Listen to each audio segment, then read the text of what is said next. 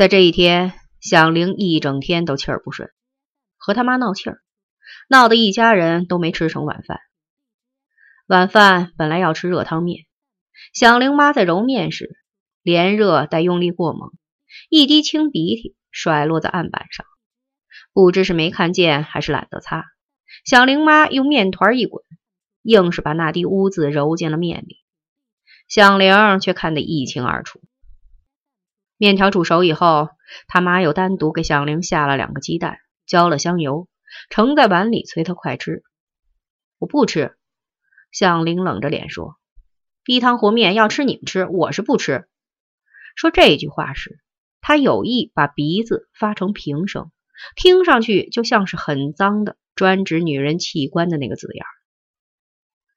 他爸和他妈都黑了脸，谁的心里都明白是怎么回事。昨天晚上临睡前，响铃就明明白白的看出了苗头。夜里，他妈和他爸。要干那件事儿，擦过身子，他妈换了一件肉粉色的汗背心。过了一会儿，又说天太热，把背心的前片一直卷到脖子底下，露出两只硕大的奶子，在男人的眼前晃来晃去。贱！响铃低低的骂了一句，猛地转过身去，用枕头盖住脸，逼迫自己尽快睡死过去。一间屋子，两张床。躲又没地方躲，而且也不想躲。应该躲的是你们，天下的父母都这么不要脸吗？实际上也睡不着。大床上一有响动，响铃在小床上就立即进入一种无法说清的煎熬状态：紧张、兴奋、焦渴、愤怒，五脏六腑像被雷电击穿了一样。极度的向往伴随着极度的失落和茫然，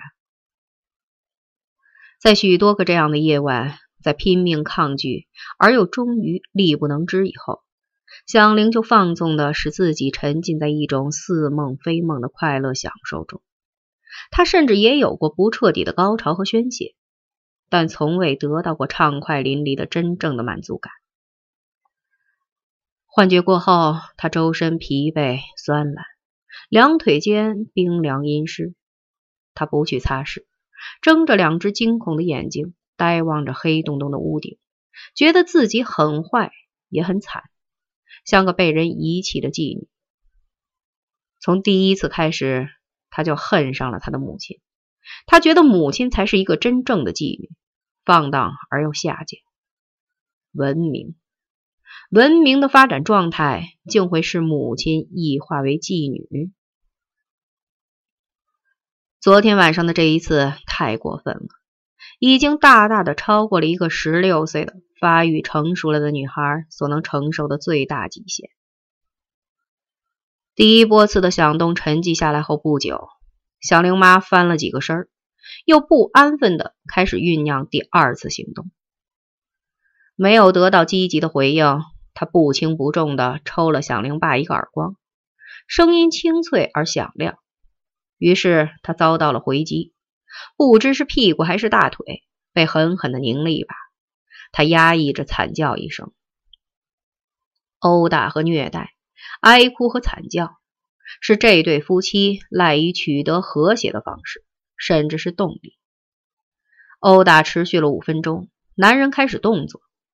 经过充分酝酿后的动作，刚猛、热烈、强悍，床架子不堪重负的颤响，娘们儿则放肆纵情地呻吟着胡言乱语。这一切都是正常的，绝不丑恶。但是正常的一切却给他们十六岁的女儿造成了难以抑制的痛苦。终于，小玲崩溃了，在亢奋、抗拒。和耻辱的冲击下，他完全失去了自持。他尖着嗓子大叫了一声，屋子里在瞬间就平静了下来，平静的极其虚伪，极度紧张，呼吸也停止了，只剩下三颗心在狂跳不止。后来，响铃妈用枕巾捂住嘴，凄凄切切的哭泣起来，响铃则大睁着眼睛。一直争到天明。早晨，小玲没起床，只穿了背心和三角内裤，半裸着仰躺在床上，任他爸在床前走来走去。响铃妈至少骂了他三声娼妇。中午，响铃遭到了一天以来的第二次重大挫折。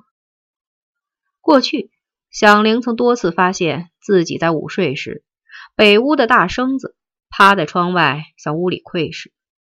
有一次，趁家里大人不在，大生子悄悄拨开屋门溜了进来，蹲在他的床前，愣愣的看了好久，看他的胸，看他的腿，还看别处。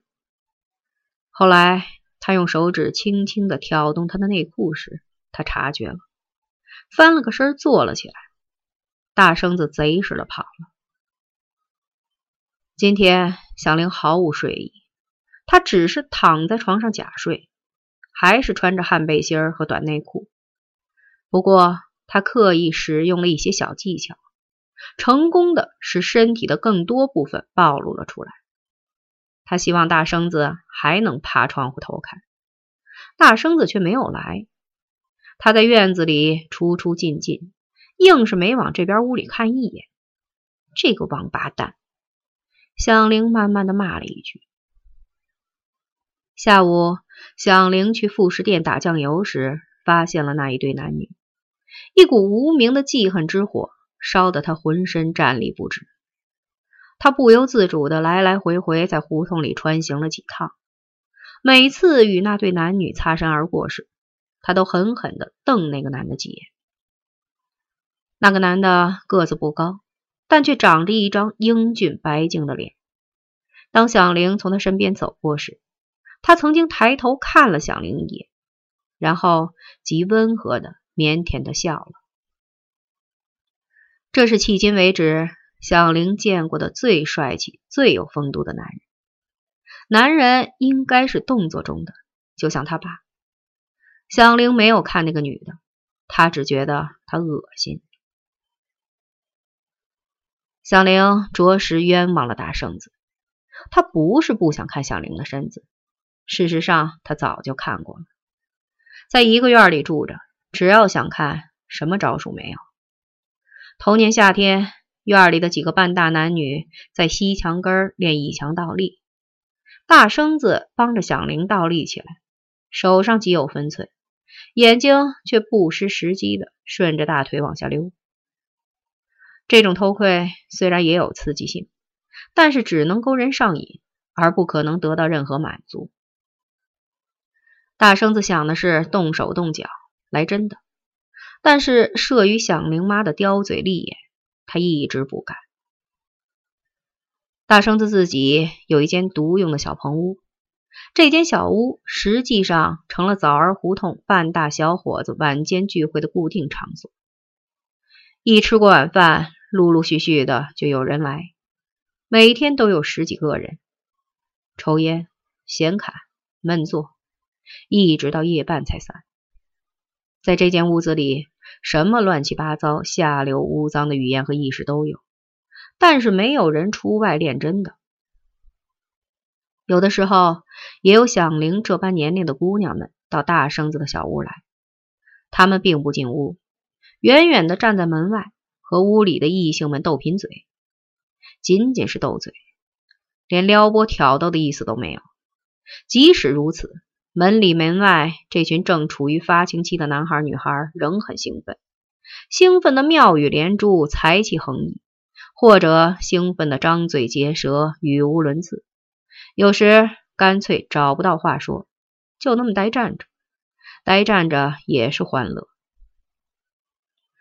当只剩下男孩们自己时，他们不变的一个话题就是性，听来的。或假想杜撰的性传闻，常常使他们亢奋不已。一双双年轻的眼睛贼亮，像一群急不可耐的公狼。应该说，直到八月二十八日之前的那个夜晚，枣儿胡同的大生子们还都可以算作是规矩本分的青年，尽管他们的内心深处早已憋足了一股邪恶之火。后来就出事儿了。大生子说。这就是命，如果要没有那件事的发生，无论如何也不会酿成以后的惨祸。王兴敏则说：“偶然是一个契合点，是历史的累积，是对未来的凶险的暗示。”已经是晚上十一点多了，大生子小屋里的人正在慢慢散去。先走的一个人过了一会儿，突然又回来了，向还在屋里的人报告了一个惊人的消息：后海淹死了一个人，是女的，光着身子，被人捞起来以后扔在岸边。现在呢，还在不在？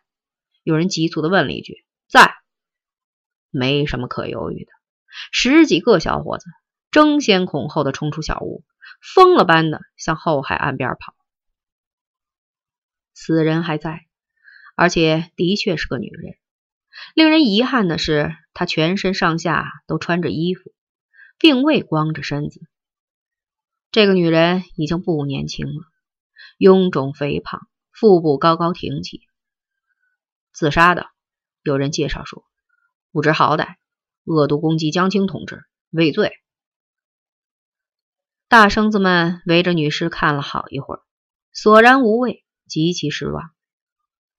当围观的人差不多散光了以后，梁顺说：“咱们给他挪个地方。”挪。几个人都说，心领神会，急不可耐。动手的是梁顺和大生子，至于怎么挪，完全心照不宣。他俩抹着胆子，一人抓住女尸的一只裤管，用力向斜上方拽，但是没有成效。女人束着腰带，后来不知怎么的，裤子就被拉扯下来了。是谁把腰带解开的？天黑没看清，看清也记不住。恐惧、亢奋、慌乱，一切都处在似有似无的虚幻中。女人的肤色很白。小腹和两条大腿圆鼓肿胀，在昏黄的街灯映射下，泛着青幽幽的蓝光。唯有处在三角部位的隐秘处，却仅仅是一团模糊的黑色。他们后来是被一位老太太轰走的。女人撒尿的东西有什么好看的？老太太高门大嗓的使劲喊，把他们吓跑了。大生子说。那天晚上，他们没有立刻回到那间小棚屋去，而是又沿着后海堤岸漫无目的的闲荡了好久。也不是闲荡，因为每个人的心头都燃烧着一个焦灼的期望，期望年轻的鲜活的女人。以后发生的事情证实，这个期望是灾难性的。然而，它难道不是合理的吗？凌晨一点以后，他们才重回小棚屋，又闹扯了一阵，但是无精打采，毫无兴致。性问题已明显物质化，语言的描述或思维的想象都失去了刺激性。鲜活的女人，对于这些胡同里的小伙子来说，简直就是天上的楼阁，可望而不可及。是的，社会。在允许他们合法的拥有一个鲜活的异性之前，他们只能克制忍耐。从欲望产生到最终被允许之间，有一道由时间、法律和物质条件构成的坚固障碍。他们能忍耐到障碍物自然的消除吗？欲望只构成本质，而绝不会产生意志。一切形式的克制都成病态。大生子说：“一种悲哀的情绪开始在伙伴中弥漫开。我他妈的这辈子都见不到活女人了。”有人悲愤的发着牢骚，声音里带出哭腔，充斥着绝望、饥渴、愤怒和宿命的情绪。有人长长的叹息。那天夜里，当屋子里只剩下大生子和另一个青年时，梁顺开始指导他们进行手淫。大生子这是第一次，羞耻、慌乱、焦躁，渴望成功，但始终未能成功。大生子后来直言不讳地承认，自己有二十年的手淫史，即使在婚后，他仍未完全戒除这一陋习。这符合我的生活原则，绝不伤害他人。二十几年以后，这位威武雄壮的中年汉子对笔者说：“笔者愕然不解，这保证了我对妻子和家庭的忠诚。至少我在形式上没有卷入任何婚外性交往。当然，谁也不能禁止我在想象中把别的女人作为倾慕的对象。欲即天之理。”大生子后来去了陕北延安地区插队落户，十几年以后才回到北京。老根据地的人民和黄土高原的风沙，把他哺育成一个忠厚实干的劳动者。那天晚上怎么就没有成功呢？大生子直到今天仍为此懊丧不已。如果就不会，他说：“应该说，大生子是条汉子。”在谈及以往的岁月时，他没有试图遮掩那种种的荒唐、卑劣和丑恶。特别是在谈到枣儿胡同遭受的那场劫难以及自己的罪责时，他的内心里充满着痛苦、自责和深深的忏悔。他的一生中将永远无法摆脱这个重负。在提到吴卫东这个名字的时候，这个中年汉子用手紧紧地捂住自己的脸，失声痛哭了，哭声凄切、苍凉、痛楚。我是个罪人，他说。我请求他的饶恕。他是有罪责的，但是发生的一切，特别是后来的那场空前悲剧，能归因于一次不成功的手淫吗？历史与文明。你们应该承担什么责任？